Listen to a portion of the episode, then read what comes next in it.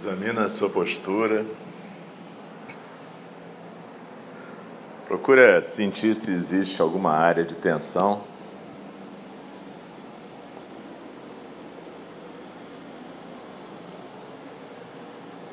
Inspirando e expirando suavemente pelo nariz.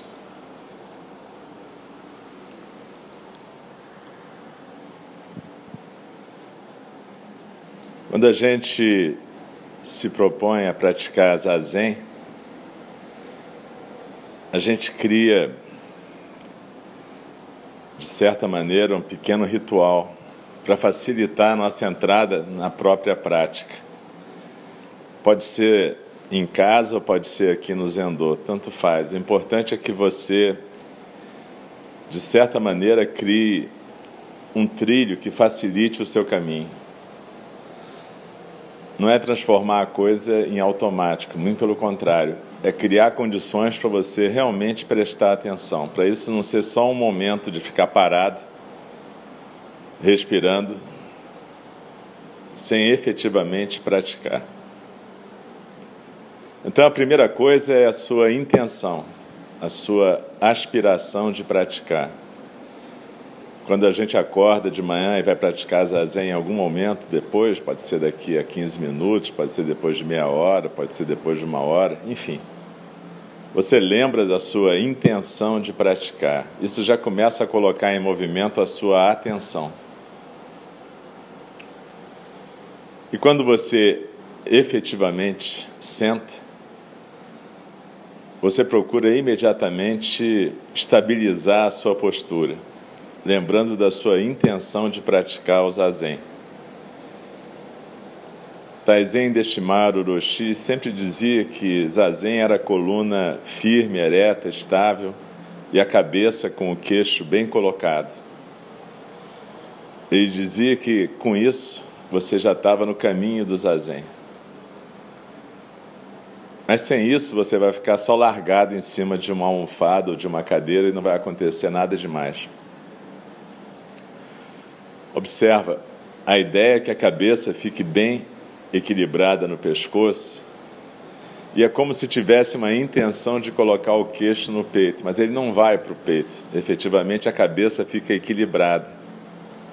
Mas essa intenção de levar o queixo para o peito, junto com o quadril encaixado lá embaixo, fazem com que a sua coluna fique naturalmente esticada, sem tensão. Esticada, mas não impertigada é como se tivesse alguém puxando a sua coluna em cima, esse movimento, essa intenção do queixo para o peito, e alguém puxando a sua coluna embaixo, com o quadril encaixado.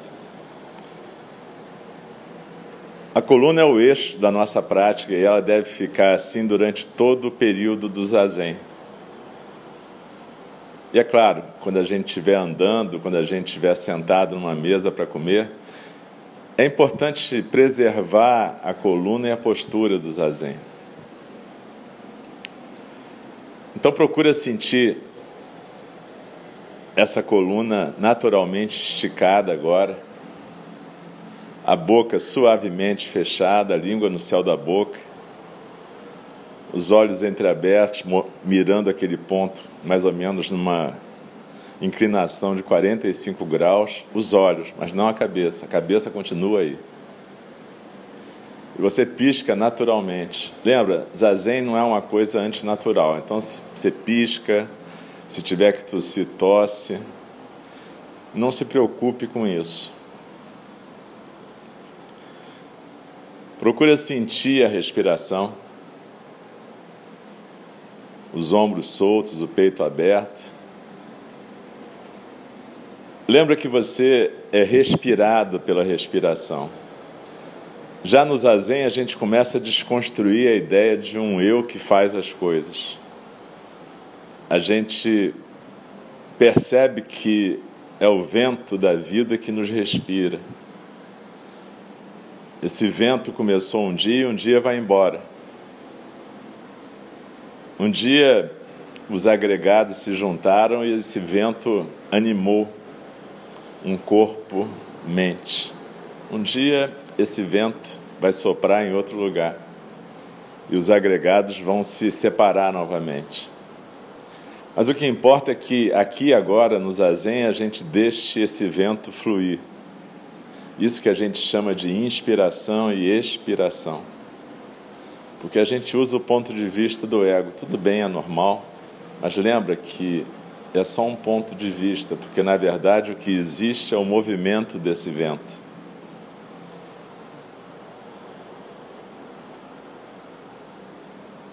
Shunryu Suzuki Roshi falava que a gente era como se fosse uma porta giratória no meio do espaço.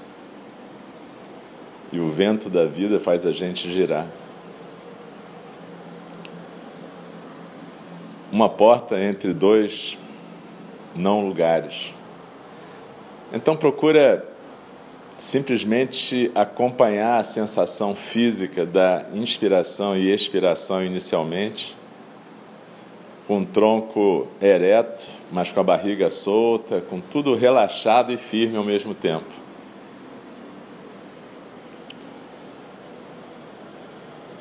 E aí, aos poucos, você vai focalizando principalmente a sensação física da expiração e a postura. Nesse momento, você pode criar uma visualização para facilitar o foco na expiração. Só nesse momento, não precisa ficar visualizando isso o tempo todo. Mas nesse momento, para ajudar você a encontrar o seu centro, o seu hara, aquela região quatro dedos abaixo do umbigo, no centro do seu corpo, você pode visualizar a imagem de uma pirâmide invertida com a base nos seus ombros, o vértice no hara, e cada vez que você expira, como se você escorregasse por dentro dessa pirâmide e fosse sentar no seu centro. Ou você pode visualizar uma cachoeira e você sentado à beira do laguinho embaixo, lá no hara. Não importa, o que importa é que você possa efetivamente, a cada expiração, ir se aquietando no seu centro. desliza na expiração, se aquieta no centro.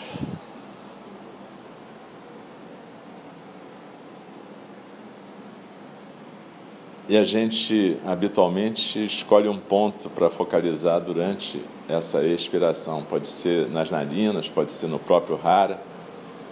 O importante é que você efetivamente mantenha o foco na sensação física da expiração e na postura.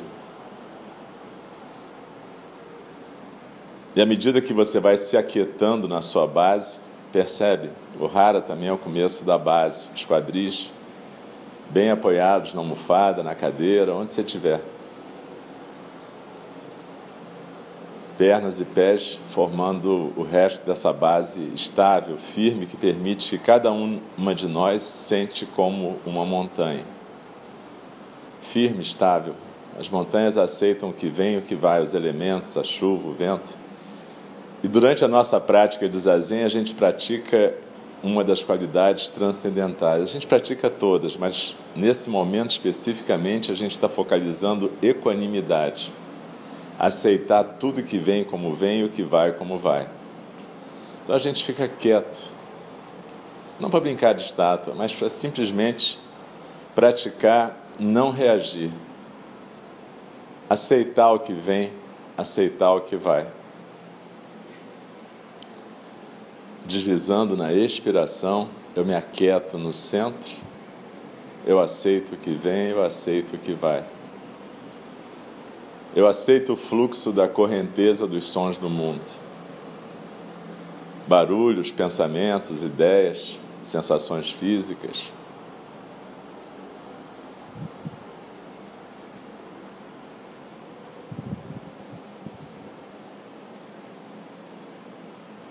Quando eu estou, então, praticando zazen, eu começo com intenção, aspiração de praticar, postura, atenção à sensação física da expiração, foco no centro, no hara. E nesse momento ainda existe a função do observador, o eu que está trazendo a gente aqui, fazendo isso tudo.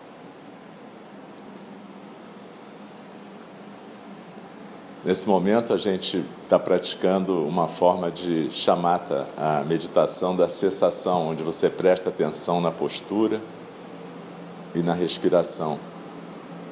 E na medida que você observa o fluxo da correnteza dos sons do mundo, você está praticando uma forma de vipassana, onde o observador fica quieto, não reativo, enquanto tudo flui. E você simplesmente observa a aparição e a desaparição dos objetos mentais.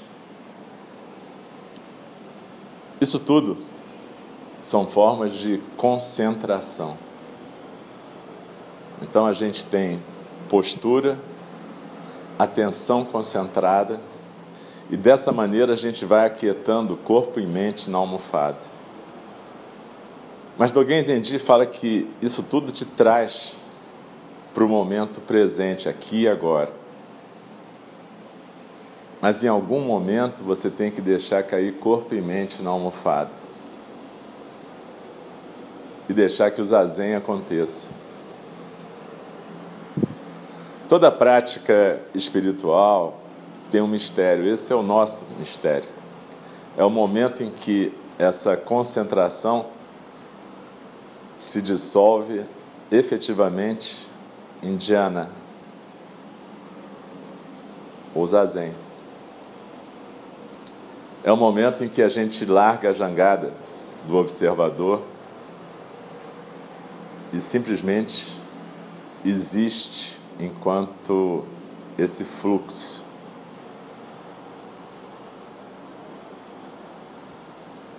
O mais próximo que a gente pode chegar de descrever isso é esse momento quando a gente está finalizando uma expiração e antes de começar a próxima inspiração, onde fica tudo mais quieto no corpo existe uma pausa no movimento respiratório, nem a musculatura respiratória se mexe. É como se fosse um breve momento onde tudo fica parado realmente. Esse breve momento é como se fosse uma representação física de dessa vacuidade, desse espaço aberto, onde tudo acontece, onde vai vir a próxima inspiração expiração, onde todos os barulhos e correntezas do mundo passam e onde o próprio observador acontece. E se a gente se permite simplesmente ser a partir desse espaço aberto, então em algum momento o zazen pode acontecer. Então perceba que zazen não é simplesmente chegar aqui ou na casa, sentar e ficar dormindo, divagando, passando a sua agenda mental. Tem uma sequência, você tem que criar uma sequência e entender que isso é uma prática. Zazen não é feito de qualquer jeito. Não é um oba-oba para a gente é um exercício muito intenso, porque a gente esqueceu de como é que a natureza búdica pode fluir. A gente colocou camadas e camadas de narrativas egóicas em cima disso. É claro que o ego faz parte, é uma manifestação da natureza búdica e, portanto, é tão sagrado quanto qualquer outra manifestação. Não é um problema de condenar o ego, mas é entender que a gente pratica o ego o tempo todo. E zazen é uma chance de praticar outra coisa. É uma chance de abandonar essa situação de sujeito-objeto, dualidade, e efetivamente se deixar ser praticado pelo Dharma. Então a gente se traz até esse ponto da observação, do observador, de chamata e vipassana, e depois com a intenção de praticar, em algum momento, alguma outra coisa vai acontecer que já vai prescindir desse observador e dessa técnica toda. Mas observa, é, existe a necessidade de praticar de um jeito disciplinado. Por isso que o Buda falava do treinamento em disciplina.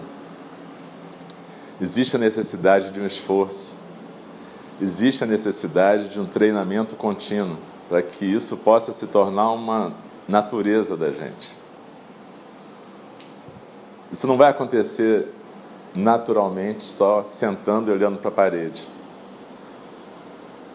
Percebe o seu papel ativo para chegar nesse ponto.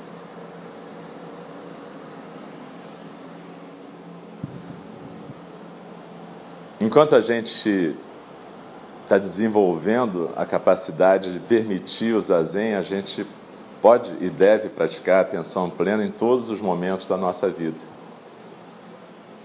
Então a gente procura prestar atenção na postura e procura manter esse observador, como se a gente pudesse praticar a chamata e vipassana mais tempo, no nosso tempo fora do zendô também no trabalho, na conversa, na alimentação, para que aos poucos isso se torne a nossa forma de estar no mundo. Os três tesouros, Buda, Dharma e Sangha. Buda, nossa prática corporificada nessa existência singular que a gente está sendo. Dharma é exatamente essa possibilidade de poder deixar fluir a realidade através da gente.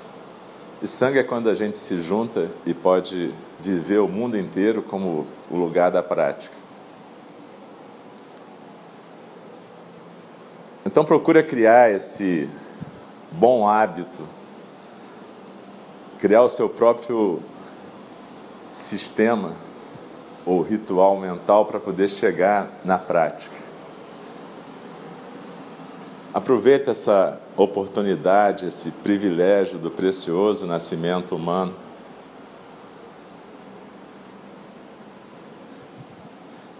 E cria uma rotina saudável. Oferece esse trabalho para o ego, que ele possa te levar até a beira desse rio. Daqui a pouco a gente vai ver o Sutra do Coração e o mantra, especificamente, do final do Sutra, que é a linha que condensa o Sutra, fala: foi, foi, foi mais além, atravessou para outra margem. Salve, ó sabedoria. Essa sabedoria que ele está falando é prajna, é a manifestação do zazen atravessar para outra margem é exatamente quando a gente prescinde dessas técnicas todas e alguma outra coisa acontece.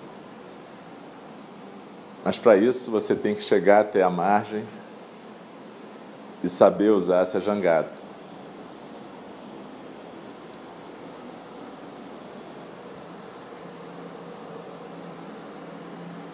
Então desliza na expiração, se aquieta no seu centro.